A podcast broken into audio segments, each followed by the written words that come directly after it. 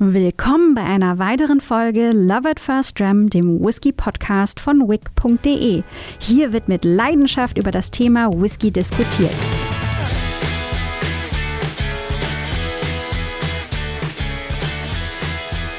Bei Love at First Dram erfährst du die aktuellsten Neuigkeiten aus der Whisky-Szene, Tipps und Trends zum Thema Whisky sowie spannendes Hintergrundwissen rund um die Brennereien und Herstellungsverfahren.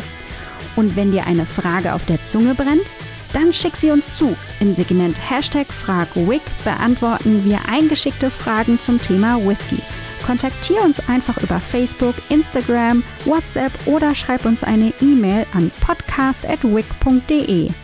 Mit von der Partie ist für diesen Podcast Arne Wesche, Gründer von wick.de. Bei dieser Hashtag FragWick-Ausgabe des Podcasts geht Arne der Frage nach dem Schicksal alter wie neuer Fässer auf den Grund.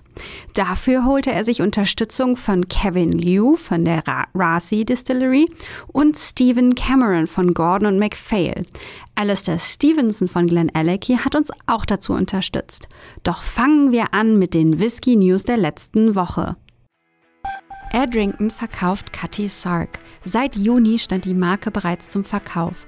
Nun ging sie an die französische Firma La Martiniquaise Barnidé, zu der unter anderem Glen Moray gehört. Adrington möchte den Fokus auf ihr Premium-Segment le legen, allen voran Macallan und Highland Park.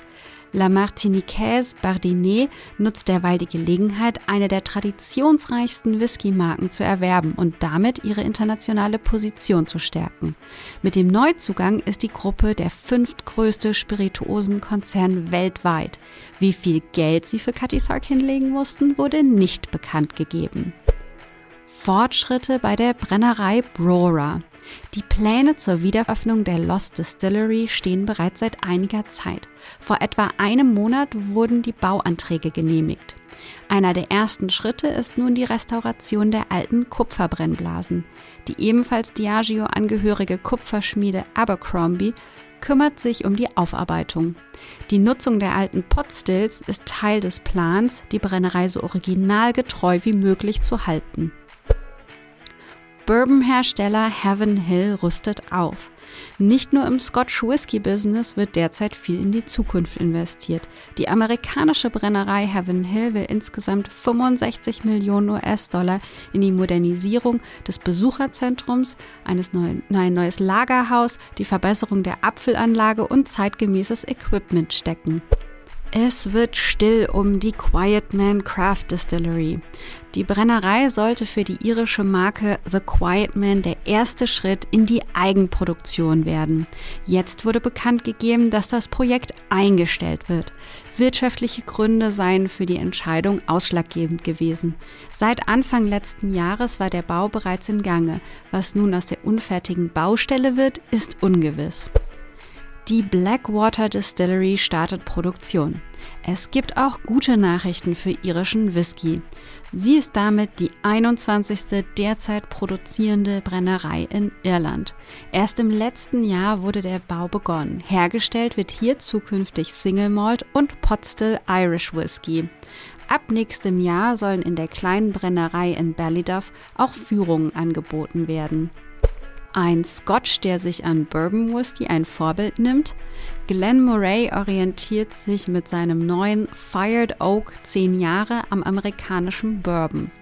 Zwar reift der Whisky zunächst im normalen Bourbonfass, danach bekam er aber ein Finish in stark verkohltem amerikanischen Virgin Oak was typischerweise bei der Herstellung von Bourbon Verwendung findet. Das Ergebnis ist eine intensive Süße mit einer kräftigen Vanillenote, begleitet von einem Hauch von Rauchigkeit. Neues aus der TTB-Datenbank. Diese Woche gab es einige neue Funde auf der amerikanischen Webseite. Die Labels versprechen uns zwei Glendronach-Abfüllungen. Ein Glendronach Portwood 10 Jahre und einen 25-jährigen Glendronach Master Vintage 1993. Der Portwood reifte in portugiesischen Port Pipes, die ihm einen fruchtigen, süßen Charakter verliehen. Der Master Vintage lagerte in spanischen Sherryfässern und soll sich cremig-nussig zeigen. Außerdem zeigen uns neue Labels eine im Bourbon fast gereifte Version des Aberlauer Abuna, den Abuna Alba. Bisher gab es ihn nur aus dem Sherryfass. Auch Etiketten eines neuen Bruichladdich haben wir gefunden. Der Bruichladdich Bear Barley 2010 soll jedoch erst 2019 abgefüllt werden. Bis dahin ist er laut Label acht Jahre gereift. Die verwendete Gerste stammt von vier Farmen, die auf den Orkney-Inseln liegen. Forbes kürt die 25 meistverkauften Whisky-Marken der Welt. Die ersten vier werden durchweg von indischen Whiskys besetzt. An erster Stelle steht Officer's Choice mit 283,5 Millionen Liter verkauftem Whisky. Erst auf dem fünften Platz finden wir Johnny Walker. Nur Jack Daniels und Jim Beam schaffen es außerdem in die ansonsten von Indian Whisky bestimmte Top 10. Der einzige irische Vertreter ist Jameson auf Platz 15. Whisky Advocate veröffentlicht Bestenliste. Die 20 besten Whisky des Jahres werden auch 2018 vom Magazin The Whisky Advocate veröffentlicht. In den nächsten Tagen wird sich zeigen, wer es 2018 auf das Siegertreppchen geschafft hat. Mit unter den besten 20 ist schon mal der Glendronach 15 Jahre The Revival. In unserem Blog halten wir euch auf dem Laufenden über die Bestenliste. Und das waren die Whisky News. Weitere Infos findet ihr wie immer unter wick.de slash blog. In eigener Sache. Wenn du noch auf der Suche nach einem echten Blickfang für dein Wohn- bzw. Whiskyzimmer bist, dann besorg dir eine Distilleries of Scotland Karte. Die Schottland-Karte zeigt alle wichtigen produzierenden Whiskybrennereien Schottlands.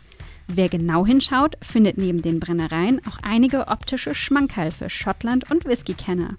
Die Brennereikarte im Retro-Look ist ein geschmackvolles Dekorationsstück für dein Zuhause. Es gibt die Karte in DIN A2 und A1 und auch als Schmuckausgabe Leinwand auf Keilrahmen, wenn du auf der Suche nach etwas Besonderem bist. Du bist Isla-Fan? Dann haben wir eine eigene Distilleries of Isla-Karte in petto.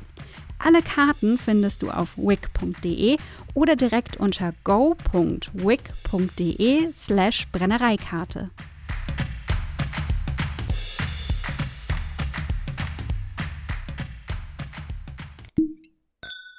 Moin, moin, Servus, hallo, schön, dass ihr da seid bei Frag Wick, dem Format, bei dem ihr eure Fragen stellt und wir euch die Antworten liefern. Ähm, vielen Dank für die vielen eingesandten Fragen, wie jedes Mal. Ähm, auch an dieser Stelle nochmal. Schickt uns bitte weiter Fragen. Ähm, es macht mir sehr viel Spaß, die zu recherchieren und äh, zu beantworten. Äh, nur mit euren Fragen ist dieses Format überhaupt möglich. Heute geht es bei Fragwick um Fässer. Wir beantworten ähm, zwei Fragen äh, und die drehen sich einmal um den Anfang und einmal das Ende einer Karriere eines, eines Whiskyfasses. Und ähm, ja, denke, wir haben einen sehr interessanten runden Rahmen dafür. Matthias hat via Facebook gefragt, wie selektieren und kaufen Destillerien ihre Fässer ein? Ja, ähm, wir haben zu dem Thema einfach mal drei Experten und auch sehr, sehr gute Freunde von Rick in Schottland gefragt. Die müssen es ja wissen. Ähm, wer äh, kennt sich mit, mit, mit Fässern auswendig, die Jungs und Mädels in den Destillerien selbst? Wo sich alle einstimmig ähm, einer Meinung waren, ist, die richtige Fasswahl ist extrem wichtig. Äh, für eine Brennerei und es ist ein großes Investment. Äh, gefragt haben wir Alistair Stevenson von Glen Alecky, Stephen Cameron von Gordon and MacPhail und Kevin Liu von der Rasi Distillery.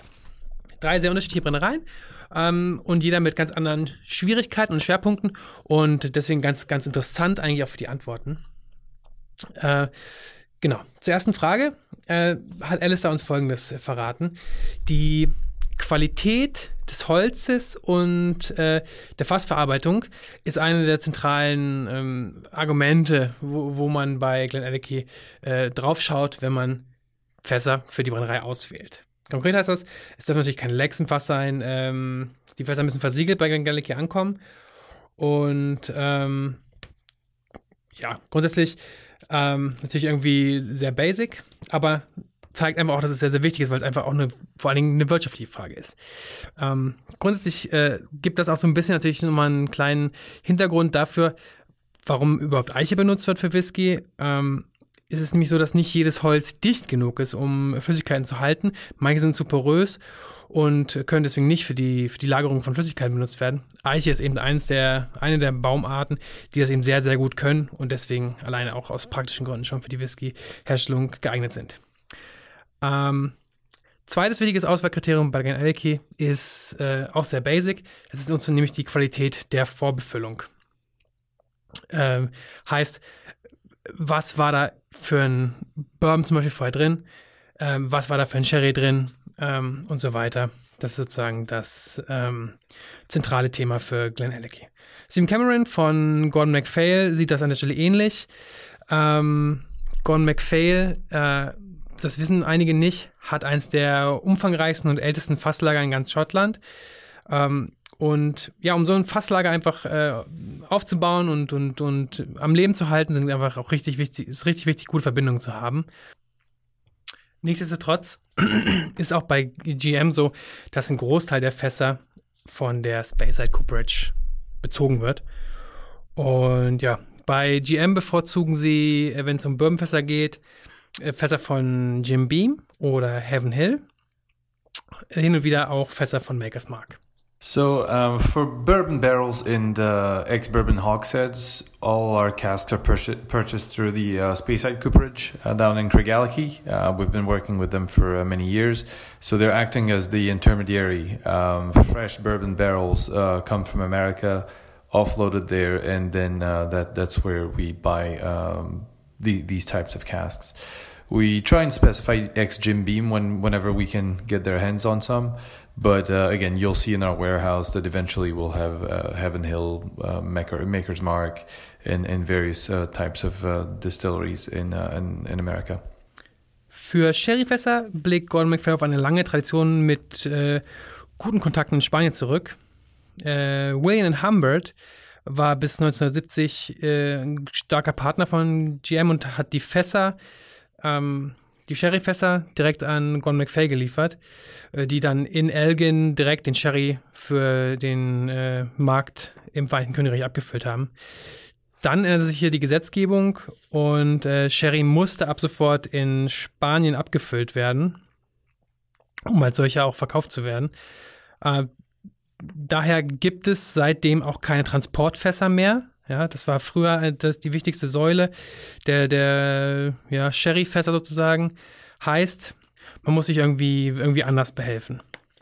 Heute äh, arbeitet Gordon McFay mit drei Bodegas direkt in Spanien zusammen. Die äh, Kontakte zu William Humbert haben sich da gehalten. Ähm, dann haben sie noch Kontakte zur Küferei Toleria Humberto Domecq. Darüber hinaus ähm, arbeitet man auch mit sogenannten Seasoning-Programmen, heißt, da werden dann Fässer ganz spezifisch mit ähm, Sherrywein ja, befüllt, um diese dann in Schottland ähm, wiederum einzusetzen für die, für die Sherry-Reifung. Ähm, das ganz übliches Vorgehen in der Industrie, das gibt es eigentlich überall. Ähm, das wird gemacht mit, bitte verzeiht mir meine mangelnden Spanischkenntnisse, äh, Paes Lobato in Jerez.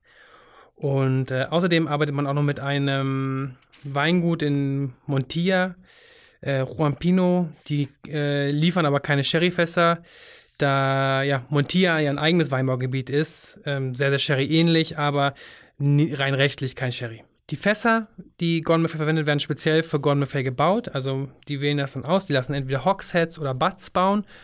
Und auch die äh, Art der verwendeten Eiche spezifiziert Gordon MacPhail. Also Teile werden aus europäischer Eiche gefertigt, andere Teile aus amerikanischer Weißeiche. Und ähm, so können sie halt ganz spezifisch bestimmen, was für ein Stil der, der Whisky am Ende eben erzielen soll. Das Seasoning für Gordon MacPhail wird immer nur mit Oloroso Sherry gemacht, also kein PX bei, bei Gordon MacPhail.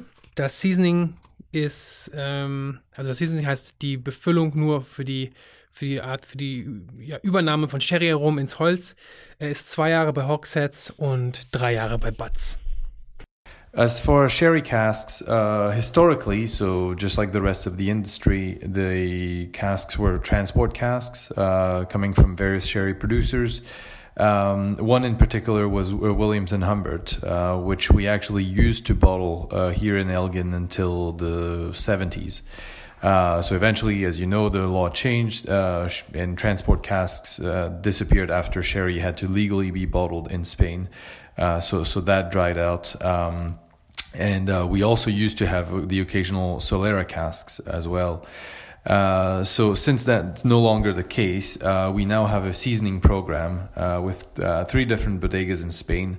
Um, just, just again, like a, a, pretty standard thing in the industry. Uh, the first one is Pais Lobato, which is based in Jerez. Um, they do um, a seasoning program with us. Williams and Humbert, who I mentioned before, also we also have a seasoning program with them.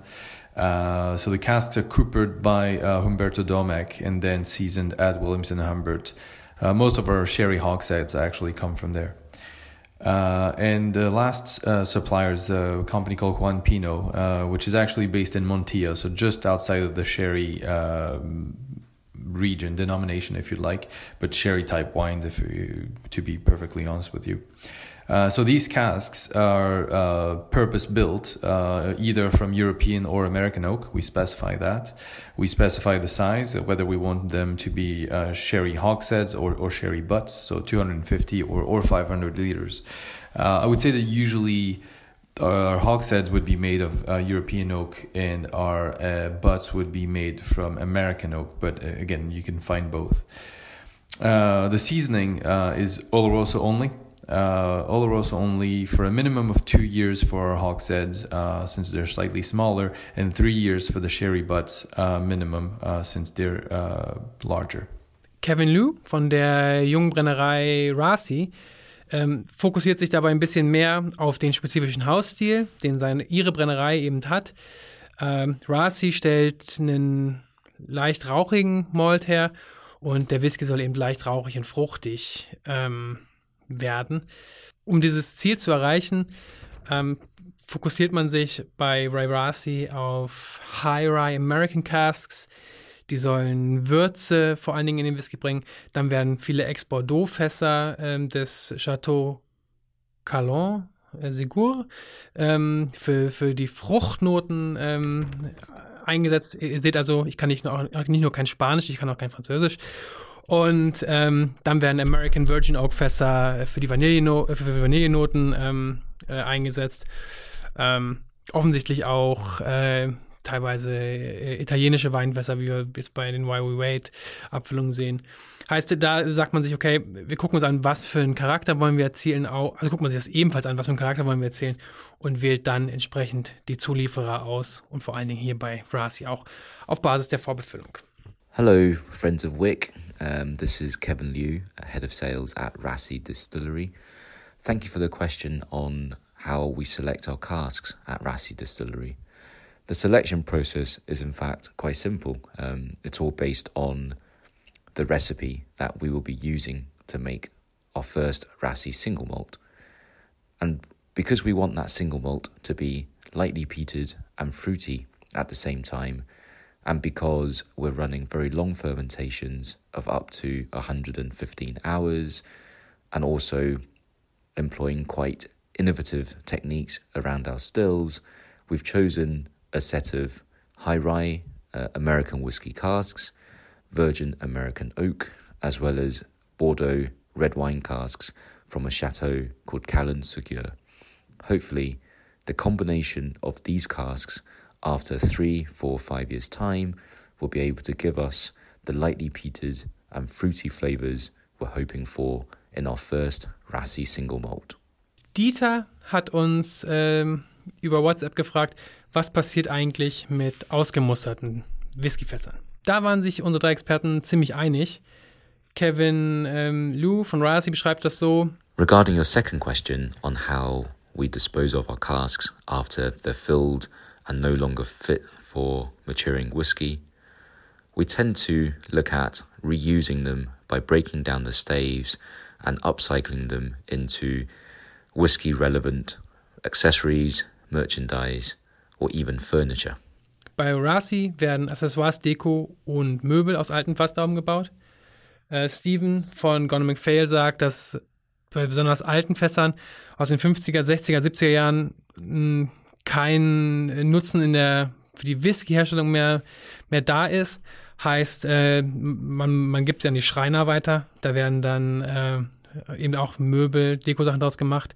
In Schottland ist das ein relativ häufiger Anblick. Also bei nächsten Schottlandsreise vielleicht einfach mal die Augen aufmachen, Fassbänke anschauen, mal Probe sitzen. Ähm, wenn die Fässer nicht so alt sind, dann äh, werden die Fässer von Gordon McPhail weiterverkauft. Entweder an andere Brennereien oder zurück an die Küferei. Äh, bei Gordon McPhail kommen die Fässer maximal ein drittes, also maximal dreimal zum Einsatz und danach werden sie eben spätestens abgegeben. So, first of all, I would say uh, to my to my knowledge, I haven't seen anything that was that went over the third fill. So a cast that had been reused three times, which in, in, which again I would say is exceptional. I would we would normally have mostly first fill, second fill casks in the warehouse.